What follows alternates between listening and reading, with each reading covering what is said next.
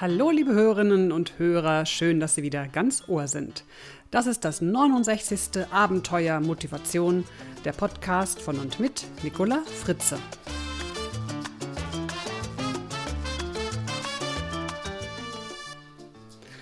Unser Thema heute: Stress und Frust am Arbeitsplatz.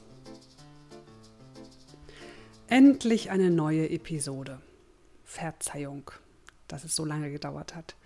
Einige Hörer haben sich zum Teil ja fast schon sorgenvoll erkundigt, ob denn alles okay ist und woran es denn liegt, dass es seit Februar keine neue Episode mehr gab. Tja, das ähm, gab mir irgendwie das Gefühl, dass da draußen in der großen, weiten Welt Menschen tatsächlich auf meine neuen Folgen warten und mein Podcast für viele nützlich ist. Und was soll ich sagen, irgendwie ist das ein wirklich gutes Gefühl. Vielen Dank dafür. Ja, und was war nun los? Tja, viel. Ja, es war einfach in den letzten Monaten so viel los. Ich reiste ständig quer durchs Land, durfte mit vielen wunderbaren Menschen arbeiten, Vorträge halten, Workshops geben und auch Lesungen zu meinem neuen Buch machen. Und ja, ich denke mal, Sie kennen das auch. Manchmal muss man einfach rigoros Prioritäten setzen. Ja, nun aber ist es endlich wieder ein bisschen luftiger und ich habe Zeit mich an eine neue Episode vom Abenteuer Motivation zu setzen. Und ich freue mich auch richtig darauf, denn das macht ja Spaß. Auf jeden Fall danke ich Ihnen für Ihre Geduld und Ihr Verständnis und dass Sie mir auch weiterhin noch treu zuhören. Unser Thema heute haben wir einer E-Mail von Oliver zu verdanken, der sich unter anderem mit meinem Podcast auf die Bewerbung für eine neue Stelle vorbereitet hat. Und dabei musste er auch einen umfangreichen Eignungstest machen, in dem es um sehr viele Fragen zum Thema Mitarbeitermotivation ging. Tja, und Olivers Mail hat mich jetzt dazu motiviert, Ihnen heute ein interessantes Coaching-Werkzeug an die Hand zu geben, das ich sehr gerne benutzen, wenn Menschen in ihrer Situation am Arbeitsplatz unzufrieden sind. Ja, leider ist es ja nun mal so, unser Broterwerb ist häufig mit Unzufriedenheit und seelischer Belastung verbunden. Und das kann, wie Sie sicherlich auch wissen, leider auch zu körperlichen Symptomen führen, wie zum Beispiel Magenprobleme, Kreislaufprobleme, Kopfschmerzen und so weiter und so fort. Die psychosomatische Medizin gewinnt im therapeutischen Bereich immer mehr an Bedeutung und hilft vielen Menschen, die Ursachen dieser psychosomatischen Symptome an der Wurzel zu packen und zu eliminieren. Da wir viel Zeit unseres Lebens mit unserer Arbeit verbringen, ist es doch eigentlich völlig selbstverständlich, dass wir darauf achten sollten, dass es uns in dieser Zeit so gut wie möglich geht. Und dennoch ist es leider gar nicht so. Nach einer europäischen Studie empfinden fast 30 Prozent der deutschen Angestellten die Arbeit als zu anstrengend. Und bei Managern sind es sogar 64 Prozent.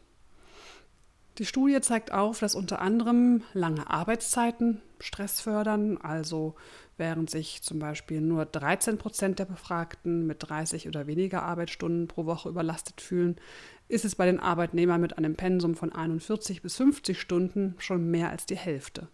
Und rund zwei Drittel der Mitarbeiter, die wöchentlich mehr als 51 Stunden leisten, fühlen sich gestresst. Mich wundert das ja nicht. In den Shownotes zu dieser Sendung auf www.abenteuer-motivation.de finden Sie übrigens den Link zu dieser Studie. So. Ja, natürlich können jetzt Mitarbeiter, die sich gestresst fühlen und unzufrieden sind, nicht die volle Leistung bringen. Und ihre Stimmung wirkt sich natürlich auch auf andere Kollegen sowie Kunden aus, ja, und sogar auch bis ins Privatleben hinein auf die Familie, auf die Beziehung. Allein rein wirtschaftlich betrachtet ist es also ganz klar und notwendig, Mitarbeiter darin zu unterstützen, dass sie sich gut fühlen können. Also eine gute Balance zwischen herausfordernder und belastender Arbeit, sowie natürlich auch Pausen oder auch mal Entspannungsphasen, also Phasen, die nicht ganz so anstrengend und belastend sind. All das trägt dazu bei, natürlich auch offene Gespräche, konstruktive Gespräche mit den Führungskräften. Da sind natürlich sowohl die Führungskräfte gefragt, ihre Mitarbeiter anzusprechen, als auch die Mitarbeiter selbst, ihre Führungskräfte mal darauf anzusprechen, wie es ihnen eigentlich geht. In diesen Gesprächen geht es dann um die physischen, psychischen und sozialen Stressoren. also um die stressauslösenden Reize, denen wir zum Teil auch nicht so richtig ausweichen können. Denken wir da mal zum Beispiel an Lärm, zum Beispiel in einem Großraumbüro oder an langes Sitzen oder Stehen, generell Arbeitsüberlastung, einfach zu viel Arbeit auf dem Tisch, Leistungs- und Zeitdruck, mentale Überforderung, Fremdbestimmung, Konflikte mit Kollegen oder Kunden oder ständige Störungen und was es da noch alles so an Stressoren gibt. So, und nun kommt mein Coaching-Werkzeug zum Einsatz. Es sind einige Fragen, die Ihnen bei Gesprächen mit Ihren Mitarbeitern nützlich sein können, beziehungsweise es ist durchaus auch nützlich, wenn Sie die Fragen zusammen mit einem guten Freund oder einer guten Freundin oder sogar für sich alleine bearbeiten. Wenn Sie alleine die Fragen bearbeiten, dann machen Sie es am besten schriftlich. Ich empfehle Ihnen, diese Fragen jedoch erst dann einzusetzen, wenn Sie mit dem Gesprächspartner, mit dem Mitarbeiter einen wirklich guten und vertrauensvollen Kontakt aufgebaut haben. Also nicht so, Herr Müller, kommen Sie mal rein, ich habe mal fünf Fragen an Sie. Das wäre wenig hilfreich. Und machen Sie zu Beginn Ihre Mitarbeiter deutlich, dass es Ihnen am Herzen liegt, dass ähm, es ihm gut geht und Sie ihn gerne dabei unterstützen wollen, dass er maximal zufrieden ist mit seiner Arbeitssituation. Wenn Sie diese Fragen durcharbeiten, ist es wichtig, dass Sie einfach nur zuhören, die Antworten ernst nehmen und Ehrlichkeit und Offenheit des Mitarbeiters würdigen. Sie bewerten die Antworten in keinster Weise. Das heißt, keine Bagatellisierungen wie, naja, kommen Sie, so schlimm ist das auch nicht oder das stimmt doch so gar nicht, gar nichts, nichts Sie geben auch keine Erklärungen ab oder auch keine Rechtfertigung. Sie sind einfach nur ein sehr wertschätzender Zuhörer, der seinen Mitarbeiter durch diesen Prozess begleitet und wirklich wissen will, neugierig ist zu erfahren, wie der Mitarbeiter denkt, wie es ihm geht, wie er fühlt und mehr nicht. So, nun die fünf Fragen. Frage Nummer eins. Was schätzen Sie an Ihrer Arbeitssituation im Moment am meisten? Frage Nummer zwei.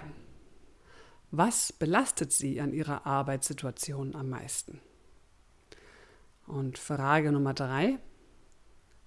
Wie viel können Sie an dem, was Ihnen nicht gefällt, selbst verändern?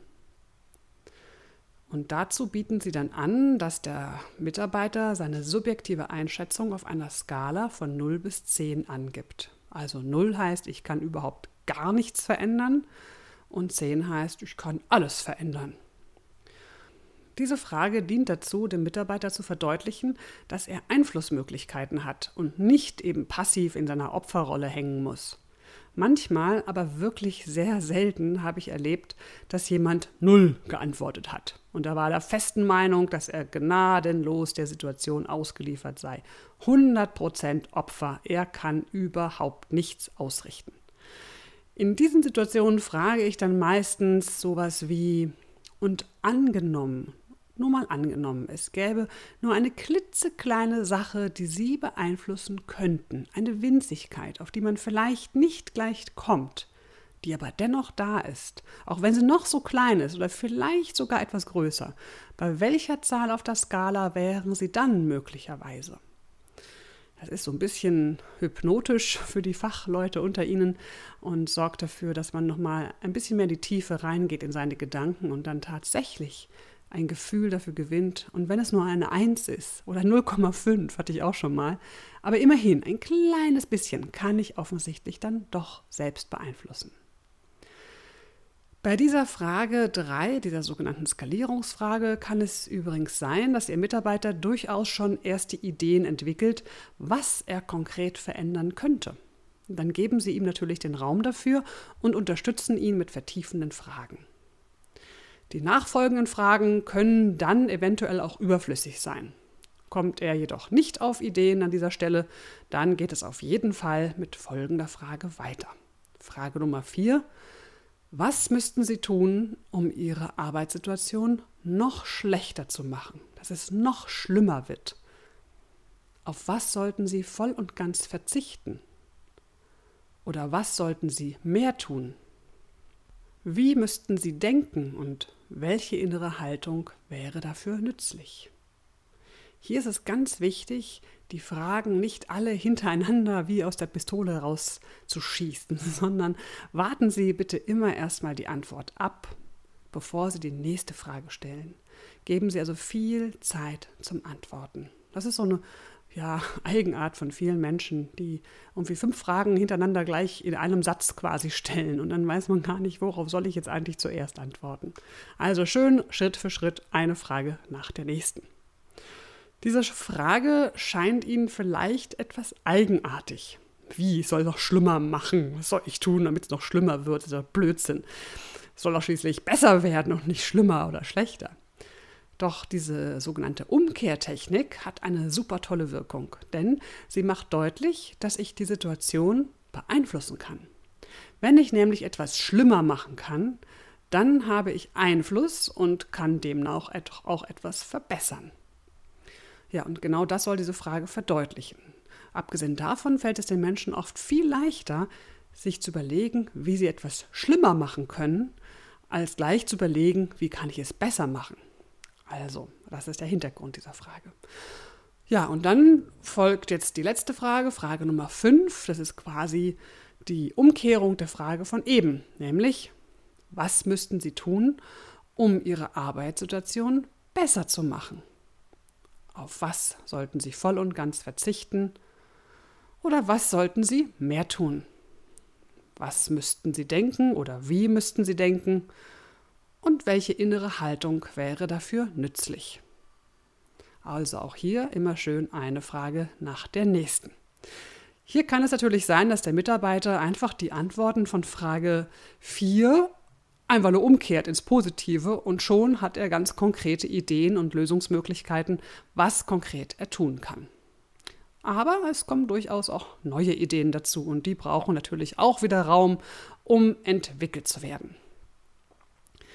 Wie Sie wahrscheinlich bemerkt haben, nehmen diese Fragen den Mitarbeiter in absolute Selbstverantwortung.